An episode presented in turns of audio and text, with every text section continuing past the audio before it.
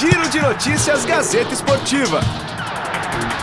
Este é o Giro de Notícias, o podcast do GazetaEsportiva.com. Eu sou Felipe Esboril e a partir de agora você fica muito bem informado sobre a apresentação de Daniel Alves como novo jogador do São Paulo.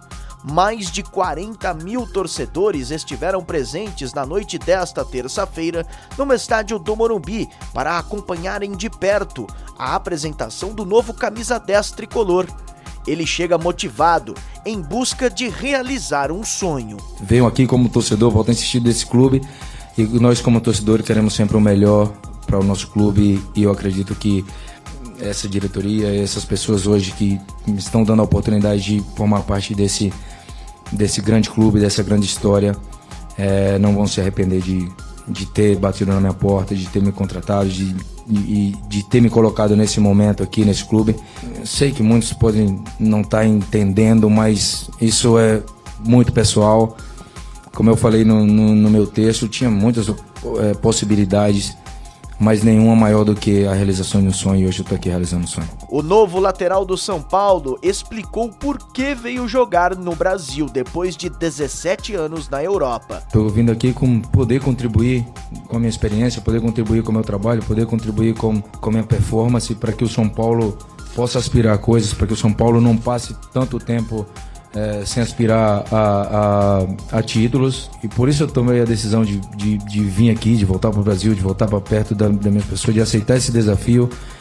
É, porque eu sei da história do São Paulo, sei que foi um clube que me fez vibrar tanto e sei que um clube que está que está necessitando de, de, de, troféus. Aos 36 anos, Daniel Alves jogará na lateral ou na meia? Domino todas as posições, domino a posição de meio, domino a posição de, de lateral.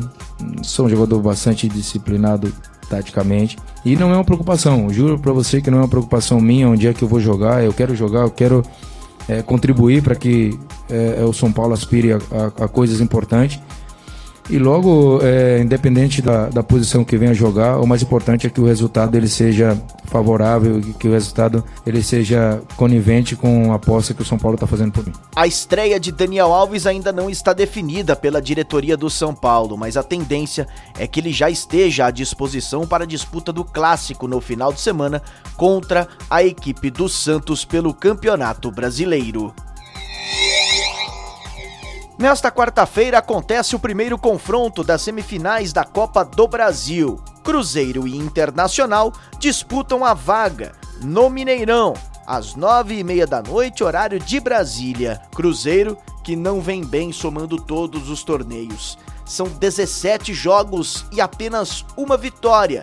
No último final de semana, Mano Menezes chegou a entregar o cargo no vestiário, mas a diretoria definiu que ele permanece Robinho sabe da importância do treinador neste momento decisivo. Hum, sem dúvida nenhuma. Eu, quando eu, eu, eu, vi a entrevista dele, eu fiquei até preocupado, porque eu não quero que ele saia de maneira alguma, né? É, já tá aqui três anos junto comigo, chegando praticamente junto e tudo que nós conquistamos foi, foi através dele, nos ajudando muito. Tem todo o respeito do grupo, então fiquei preocupado realmente. Ainda bem que a diretoria entendeu que a gente precisa dele e nós jogadores entendemos assim e tenho certeza que depois dessa quarta-feira aqui as coisas vão começar a melhorar. Do outro lado, Marcelo Lomba chega confiante que o Internacional possa fazer um bom resultado fora de casa. Nosso grande foco é no Internacional e colocar a melhor equipe, a melhor estratégia, tá bem em técnica, física, mentalmente.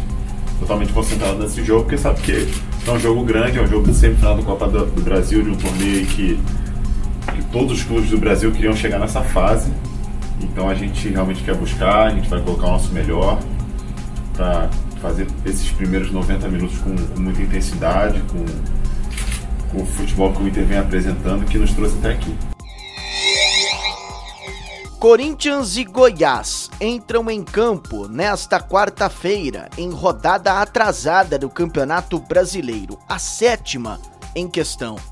Em Itaquera, às 7h15 da noite, a equipe de Fábio Carilli recebe um Goiás que vem numa situação não tão confortável. Sofreu duas goleadas recentes, não vem bem no Campeonato Brasileiro e perdeu o treinador.